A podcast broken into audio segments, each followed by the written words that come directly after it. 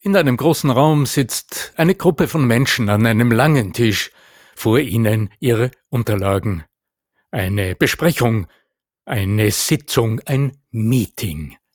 Wie könnten kleine Rituale die Qualität dieser Sitzung zum Positiven wenden? Darüber sprechen wir in dieser Episode. Bleibt dran! Der Ton macht die Musik. Der Podcast über die Macht der Stimme im Business mit Arno Fischbacher und Andreas Giermeier. Für alle Stimmbesitzer, die gerne Stimmbenutzer werden wollen. Bist du interessiert an der Gratis-Videoserie Nutze deine Stimme für mehr Erfolg? Dann gehst du einfach auf voicesales.com und ich schalte dir im Handumdrehen die drei Videos frei, okay? www.voicesales in einem Wort.com. Dann bis gleich im ersten Video. Meetings, Meetings, Meetings, schon wieder Leute, die was von mir wollen, schon wieder Gespräche führen, schon wieder zu irgendwelchen gemeinsamen Entscheidungen finden. Ach, diese Meetings, die nerven doch immer nur. Oder gibt es vielleicht andere Wege? Servus, mein lieber Arno Fischbacher. Ich äh, möchte heute gerne in deine Weisheit eintauchen, wenn es um Meetings geht. Wir haben ja das letzte Mal gesprochen über Rituale und wie wir sie für uns nutzen können. Aber vielleicht gibt es ja auch Möglichkeiten, sinnvolle Rituale zu nutzen, um eben diese Meetings zu verbessern.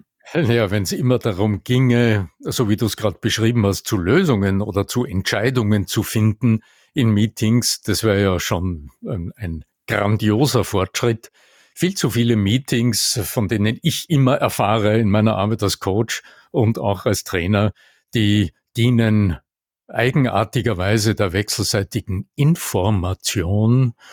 Mhm. Und ähm, dann, ja, dann, wenn ich das so höre, das ist ja, ich, ich will ja nur Informationen weitergeben, dann sträuben sich mir schon alle Haare. Aber du hast eine, eine interessante Frage. auch mit PowerPoint-Folien. Ja. Wenn die eine Abteilung der anderen dann auf PowerPoint-Folien präsentiert, was an neuen Zahlen und so, ja?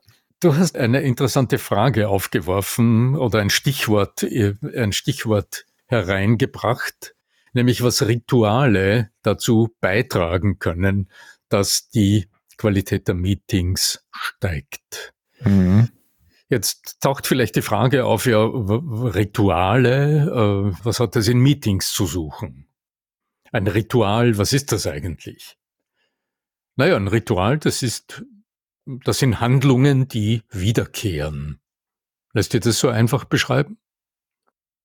Du schon sehr runtergebrochen, aber boah, ja. Gibt es ja. wahrscheinlich äh, deutlich elaboriertere Erklärungen. Ich, ich sehe die Tür des Meetingraums sich öffnen.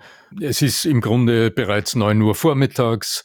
Der Großteil der Kollegen ist schon um den Tisch herum versammelt. Die Tür geht auf. Der Leiter des Meetings, ist es ein Projektleiter oder der Chef, kommt bei der Tür herein. Zwei Teilnehmerinnen fehlen noch. So. Und dann sieht man Menschen noch Unterlagen zurechtdrücken. Zwei sind noch miteinander im Gespräch. Der dritte ist mit seinem Handy beschäftigt und der vierte kramt in seinen Unterlagen.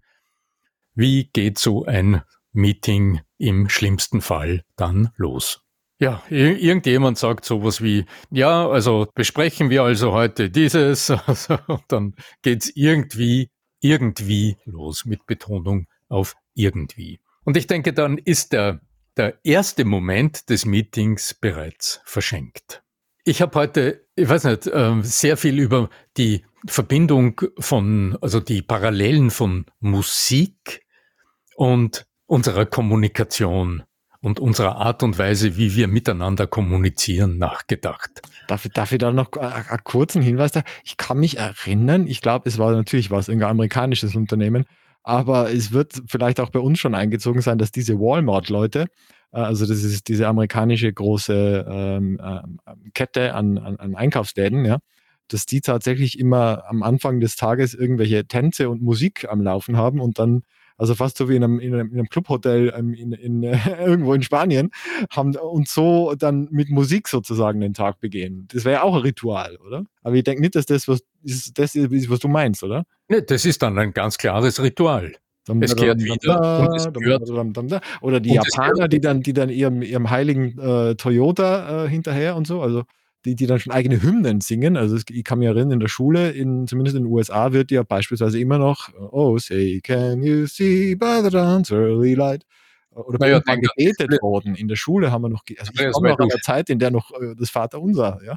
Bei der Schule sagst, naja, allein wenn die Tür sich öffnet und der Lehrer oder die Lehrerin betritt den Raum, jetzt beginnt etwas, das hat Ritualcharakter. Also Denn die braven Schüler sind noch aufgestanden und haben dann äh, Guten Tag, Herr Lehrer oder Frau Professor oder was immer. Ja, die Begrüßung zum Beispiel ist ein Ritual. Mhm.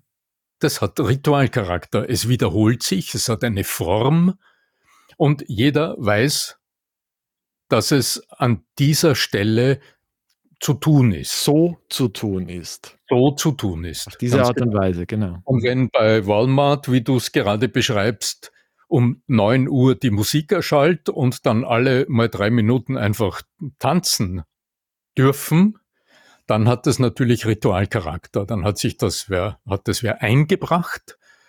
Es passiert jedes Mal.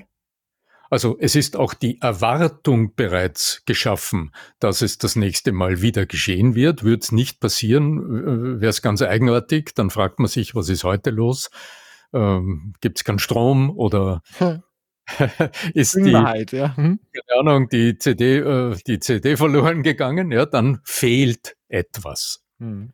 Und an, daran kann man erkennen, dass das, was hier fehlt, tatsächlich auch offensichtlich zu einem Ritual geworden ist. Jetzt ist natürlich auch die Frage, welche Qualität hat so ein Ritual? Wenn du jetzt sagst, okay, da bringt man sich in Schwung und man schafft gute Laune, dann ist es ein Ritual, das hat ganz offensichtlich einen Zweck und einen Sinn. Und dann ist man gelockert und gelöst und äh, die Ideen schwirren schon ein bisschen freier im Kopf herum und dann braucht's aber den nächsten kleinen Aspekt des Rituals, wenn nämlich dann die Musik aus ist, wie beginnt dann diese, Zusammen diese Zusammenkunft? Also wie geht die dann weiter? Begonnen hat sie ja schon genau genommen, ja, sogar mit einem ganz starken Aspekt, aber wie geht's dann weiter?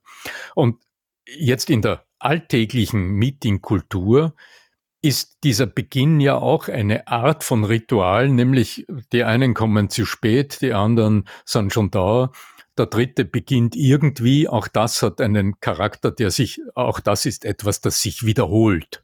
Nur es erweckt kein gutes Gefühl. Also hier bin ich nicht frohgemut auf das, was kommt, sondern so wie du ganz eingangs gesagt hast, dann bestätigt sich für mich meine Erwartung, Meeting, ja, und es wird eine Stunde dauern und ich hätte ohnehin so viel zu tun. Hm. Ich muss jetzt da sitzen. Die klauen mir meine wertvolle Zeit. Klauen mir, klauen mir meine Zeit, genau. Aber lass uns doch mal ganz praktisch schauen, was gibt's noch an Beispielen. Ja, also es ist vielleicht nicht für jedes Unternehmen auch das passende, ein Meeting mit Musik und mit, äh, mit äh, Tanzen zu beginnen. Aber zum Beispiel mal das Meeting nicht im Sitzen zu beginnen, sondern ein Stehmeeting für ganz bestimmte Anlässe zu vereinbaren, hat, kann Ritualcharakter erhalten, wenn diese Art des kurzen Austauschs der, also durch Stehungen im Gegensatz zu Sitzungen verkürzen die Zeit der Anwesenheit um 50 Prozent. Da gibt es auch Studien und sehr viele äh, sehr positive Erfahrungen. Erstens, weil man nicht so, weil es unbequem, äh, unbequem ist, also wenn man einfach sitzt und dann vergeht die Zeit, oder? Ist bequem und da darf es auch mal länger dauern, selbst wenn die Zeit sinnlos vergeht. Im Stehen hat jeder hat jeder aus der, aus der Verhaltensökonomie heraus, weiß man, wie stark diese Dinge wirken, diese kleinen Aspekte wirken.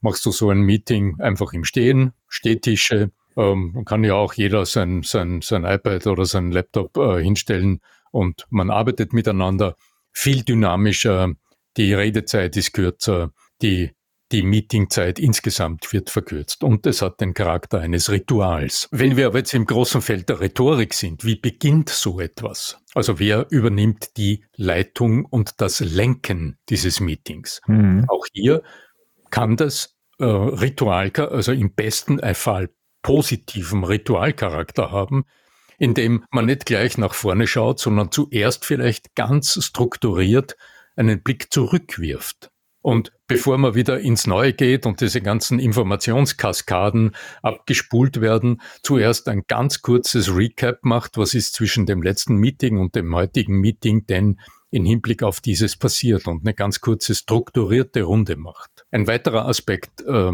der Ritualisierung wäre zum Beispiel Redezeitvereinbarung.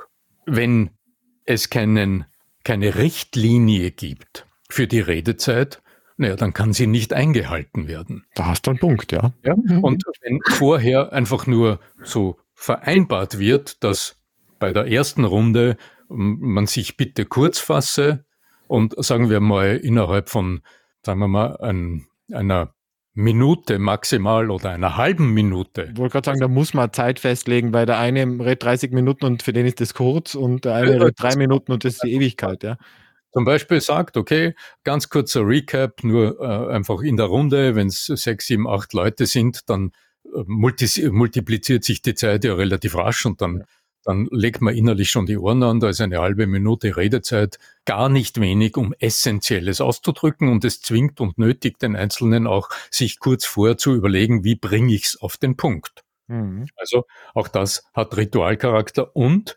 ähm, dadurch äh, ist der Start in so ein Meeting schon mal ganz äh, anders von der Dynamik her. Viel dynamischer. Und das Erleben aller Beteiligten ist, mh, hier hat jemand legt auch Richtlinien fest, also es gibt eine Vereinbarung und ähm, oft muss man dann gar nicht äh, darauf hinweisen, du sprichst schon zu lange, sondern dann wird es genügen, dass die Kollegen einfach schauen und da merkt man schon, aha, okay, ja, äh, die Details. oder irgend sowas. Ja, ganz genau. Dann, dann genügt es ähm, auch nonverbal auf die, auf die Vereinbarung hinzuweisen. Und es äh, funktioniert schon ganz gut, ganz genau. Ein äh, weiterer Aspekt ist auch die Wahl des Sitzplatzes. Wer sitzt wo? Oder steht wo? Wer sitzt wo oder steht wo? Ja, also im Stehen ist es ja in der Regel ein bisschen ähm, ergibt sich's eine, eine Spur anders, je nachdem, wie, wie, die, wie der Raum äh, beschaffen ist. Die traditionelle Meeting-Anordnung, die ist halt, dass der oder die, die leitet, an der Stirn sitzt und die anderen sitzen sitzen herum, je nachdem, ob irgendwo äh, mit Beamer präsentiert wird oder irgendwo ähm, äh, etwas projiziert wird, dann gibt's Blickrichtungen. Aber auch hier mag es ab und zu eine gute Idee sein, die Sitzplätze zu verändern. Also absichtsvoll mal als kleine Regel einführen, dass man mal woanders sitzt als letztes Mal. Der Mensch ist ein Gewohnheitstier. Allein schon der subtile Perspektivenwechsel, indem ich meinen angestammten Platz verlasse, das ist auch etwas, was in Seminaren höchst wirksam ist. Mhm. Wenn du so einen Halbkreis hast im Seminar ähm, und als, als Coach, als Trainer nimmst du keinen Einfluss darauf, dann sitzen von der ersten Seminarminute bis zum Ende des Seminars sitzt jeder Mensch auf seinem Stuhl. Das ist das ganz normale Territor Territorialverhalten des Menschen und den Platz hat man mental schon mal aufgewärmt und es ist eine Gewohnheit entstanden. Selbst nach einer Minute sitzen ist es mein Stuhl. Ja, äh, und ähm, hier einfach spielerisch anzuregen, dass man einfach ab der Pause mal den Sitzplatz wechselt und die Perspektive wechselt. Das kann sehr viel und mag auch in Meetings ab und zu ein interessanter, ein interessanter Punkt sein. Naja, Stichwort Raumpsychologie und Proxemik auch, ja. Mhm. Ja, einfach weil die, der Blickwinkel, der Blickwinkel, aus dem ich auf etwas, auf eine Sache, auf ein Thema oder auf ein Problem schaue, ähm, der Blickwinkel ist oft sehr entscheidend, wie wir wissen, aber nehmen wir das doch ab und zu auch mal wörtlich. Das kann, das kann ganz viel. Ja, also das sind auch meine Erfahrungen. Ich habe schon mehrere Seminare mitgemacht, wo das die Regel war und ähm, habe da auch die Erfahrung gemacht, dass dann tatsächlich die Wahrnehmung eine leicht andere ist. Ja? Hast du Interesse an der kostenlosen Videoserie Nutze deine Stimme für mehr Erfolg? Dann geh einfach auf voicesales.com und ich schalte dir drei Videos frei, die dir zeigen, wie es geht. Warum nicht gleich ausprobieren? www.voicesales.com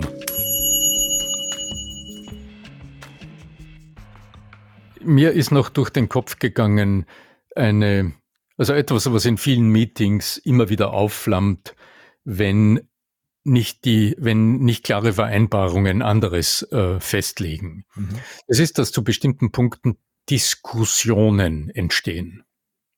Und jetzt ist die Frage, wie ist das Meeting geleitet ähm, und gesteuert oder geführt? Äh, viele der Diskussionen in Meetings haben eigentlich im Meeting selbst keinen, können dort eigentlich nicht hin, ähm, weil äh, das Meeting nimmt sehr viel Zeit von sehr vielen Menschen in Anspruch und die Diskussion im Meeting, die betrifft meist nur zwei, drei oder vier Teilnehmerinnen des Meetings und die anderen sitzen und legen die Ohren an. Also ist es eine kluge Entscheidung, ähm, wann immer du so ein Meeting entweder längst und leitest, also verantwortlich für den Ablauf bist, im entscheidenden Moment ähm, diese Diskussionen nochmal zurückzuführen auf die auslösende Frage und dann die, die Lösung dieser aufgetauchten Fragen dorthin zu delegieren, wo sie hingehören. Also entweder in die Fachabteilung oder entweder in das Team, das dafür zuständig ist, oder einen Zeitpunkt zu setzen bis zum nächsten Mal, wo Dinge erarbeitet werden, sodass das nächste Meeting das wieder aufgreifen kann. Also das ist im Grunde ein alter Hut. Äh, die Frage ist nur, wie geht das? Und aus der aus der Coaching-Praxis heraus sehe ich, dass auch in vielen Gesprächen es an dem Punkt hapert. Es taucht irgendein ein strittiger Punkt auf und ja, und schon verliert man sich in eine Diskussion. Das heißt, es werden Standpunkte ausgetauscht, Meinungen ausgetauscht. Und das ist in dem Moment bereits nicht mehr produktiv, weil es nicht lösungsorientiert ist. Was aber Hilfe, also was wäre was wäre aber hilfreich? Ja, wenn irgendjemand aus dem Kreis in der Lage wäre, lenkend einzugreifen. Aus meiner Beobachtung ist, ist es heikle daran, dass die Verantwortlichen für das Meeting selbst oft nicht in der Lage sind, diese Diskussionen zu lenken und dorthin zu delegieren, wo sie hingehören. Und dazu gibt's intelligente rhetorische Tools wie etwa äh, die Aufmerksamkeit auf die also einen Überblick sich wieder zu schaffen, auf die Metaebene zu gehen, zu hinterfragen, was der Sinn dieses kleinen Exkurses ist, um wieder in eine Zielrichtung des Gesprächs zu lenken. Und da, auch hier könnte ein kleines Ritual helfen. Oft sind es nicht verbale Hilfen, äh, ganz nützlich sind. Also ich kenne es aus, aus Unternehmen, die hier zum Beispiel irgendein Symbol, ein, äh, irgendeinen einen irgendeine Figur oder einen roten Ball oder irgendetwas am Meetingtisch haben, das dann den Besitzer wechselt und dann einfach auf den Tisch gestellt wird als vereinbartes Signal, äh, schaut auf die Zeit, die Diskussion gehört nicht hier und dann muss es nicht ausgesprochen werden. Und dann hat diese kleine Figur, das kann ein Maskottchen sein des Unternehmens oder keine Ahnung, eine Wimpel, wo das Firmenlogo drauf ist oder was immer es ist. Irgendetwas, was immer wieder verwendet wird in dieser einen Situation. Und dann braucht es oft die Worte nicht, weil die Vereinbarung ist, aha, wenn ich das sehe, dann habe ich verstanden, die Uhr tickt. Ja. Mhm. Und, und dann besteht auch nicht die Gefahr, dass ein kleiner Konflikt draus wird, weil einer nicht mehr zu Wort kommt oder einer nicht recht hat oder der andere hat recht. Äh, keine Animositäten entstehen. Weil wir zuerst über den Beginn gesprochen haben. Besonders wichtig scheint mir auch das Ende des Meetings. Und auch hier gilt es wieder zu schauen, was sind mögliche sinnvolle Rituale. Ich erlebe viele Meetings, die mir äh, meine Coaches berichten, die dann halt einfach irgendwie aufhören. Der letzte Punkt ist besprochen und die Uhr drängt ohnehin schon, das nächste Meeting steht an oder der nächste Zoom-Call wartet schon am Rechner und dann springt man auf und verlässt den Raum. Und ähm, es hat nicht geendet. Da ist die Frage, was, was, wären, was wären Möglichkeiten, wieder das Ende zu ritualisieren? Also ich denke, ein Ende ohne nochmal rundum in einem Satz das, das, das wichtigste Learning aus dem Meeting äh, mitzunehmen oder mein wichtigstes To-Do aus diesem kurzen Meeting nochmal in einem Satz zu formulieren. Dann hat das Ganze wieder Ritualcharakter und somit endet das Meeting in einer ähnlich angenehmen und klaren Art und Weise, als es begonnen hat. Mir ist die Idee der Musik aber immer noch im Hinterkopf. Also ich würde immer noch am Anfang des Meetings mit einer angenehmen vielleicht äh, Musik starten, ja, und dann wirklich, wenn es so in die letzte Minute geht, kann man die vielleicht wieder ganz leise einspielen und dann zum Verabschieden. Also wirklich sowas nutzen irgendwo, ja. Ich meine, es hängt natürlich davon ab, wie streng das jetzt ist, ob das die Bank ist oder ob das jetzt das Team ist, das kleine. Aber ich glaube, dass solche äh, auch auditiven Signale schon hilfreich sind. Auch ja, für die Stimmung. Auch, dass es nämlich eine positive Stimmung ist, weil du kannst ja auch eine Tröte nehmen, aber ich glaube, dass, dass Musik äh, positiver ist als die Tröte. Ja? Naja, es muss, es muss zum Unternehmen und zur ja, Unternehmenskultur. It, ja. Wenn ich über Musik, wenn ich das Stichwort Musik genannt habe zuerst, dann äh, habe ich eher über Musikstücke nach, also da ist mir eher der Charakter von Musikstücken ist mir eher durch den Kopf gegangen. Wie beginnt ein Musikstück, so dass du hinhorchst und wie endet es? Also, wenn du heute Radio hörst, dann hörst du oft Musikstücke, die faden aus. Also, die Musik spielt und das ist dann ein ich Refrain. Du wolltest die Metapher haben, aber ich meine es ja. auch wörtlich. Ja? ich weiß schon. Ja, du meinst einfach akustische Elemente. Akustische Elemente nutzen, um mit einem positiven Gefühl im Prinzip reinzugehen, aber eben auch mit einem positiven Gefühl wieder rauszugehen. Ja? Mhm. Mhm. Und es wäre parallel eben auch noch der, der Zeithinweis, sagen wir, wenn es wirklich eingespielt wird nach 20 Minuten und das Meeting hätte eigentlich nur 15 Minuten dauern sollen, dass man sagt, es wird schon ganz leise, dass man schon hört, okay, es ist Zeit, Freunde. So. du erinnerst mich an eine Begebenheit, die habe ich mal im Fernsehen, die habe ich mal in einem Hotel, im Hotelfernseher gesehen eine spanische Talkshow, das werde ich nie vergessen. Also ich war schon nahe am Einschlafen und habe ähm, in einem Seminarhotel ähm, ja halt noch so zum zum Tag zum äh, Tag Abend aus zum Ausklang des Abends in den Fernseher reingeschaut und da lief ein, in einem spanischen Sender eine Talkshow und die Zeitbegrenzung für die Beiträge der Teilnehmer, die wurden da sehr elegant gesteuert. Mhm. Die, die Teilnehmer der Talkshow saßen an Tischen und vor ihnen war so ragte aus dem Tisch heraus ein Schwanenhals-Mikrofon. Also das sind diese dünnen, ähm, biegsamen Mikrofone, wo am Ende so ein kleines, dünnes Mikrofon dran ist, wie man es aus Tagungszentren etc. kennt. Ja, und wenn diese, die Redezeit des einzelnen Redners, der Rednerin abgelaufen war, dann hat man gesehen, wie dieses Schwanenhalsmikrofon plötzlich im Tisch verschwindet. Die Hardware, ja. Und zwar sich ganz langsam da hinunter versenkt hat und dann am Ende verschlossen war. Und man hat, man hat es am Ton gehört, weil die Teilnehmer haben noch versucht, etwas zu sprechen. Genau. Na, ich, ich habe mich jetzt erinnert, ich weiß ja, ich glaube, wo ich die Idee her habe. Ich glaube, so, es gibt ja auch bei den Oscars, also bei den Academy Awards, da kommt ja dann auch bei den ewigen Bedankungsschwadronen da, wenn Leute dann zum 7 und 12, dann sind sie schon bei der Familie, der Familie, der Familie des Producers, denen auch noch danken wollen, ja, und dann irgendwann einmal spielt das Orchester schon ein, ja. Und, und spielt immer lauter und immer lauter und dann hört man schon gar nichts mehr, aber sie schreien noch hinterher, genau, ja. Und meiner also Katze wollte ich auch noch danken. Für, das, für den einen oder anderen Beitrag in Meetings wäre das ab und zu wirklich hervorragend wenn die, das Unternehmensorchester oder die Unternehmensband hinten schon warten würde und zuerst äh, beginnt nur leise die Gitarre zu zupfen und dann kommt aber ganz langsam das Schlagzeug dazu und dann fängt das Saxophon zu spielen an genau. und dann weiß man endgültig, jetzt ist mein Redebeitrag zu Ende. Und so ist nun auch unsere Podcast-Episode zu Ende. Wir wünschen oh, euch the end is near. Viel, viel Spaß beim Ausprobieren und äh, viel, äh, ja, viel Schmunzeln beim Beobachten eures nächsten Meetings. Möge die Macht der Meetings, der Kraft des Rituals und die Macht der Stimme mit euch sein. Euer Arno Fischbacher.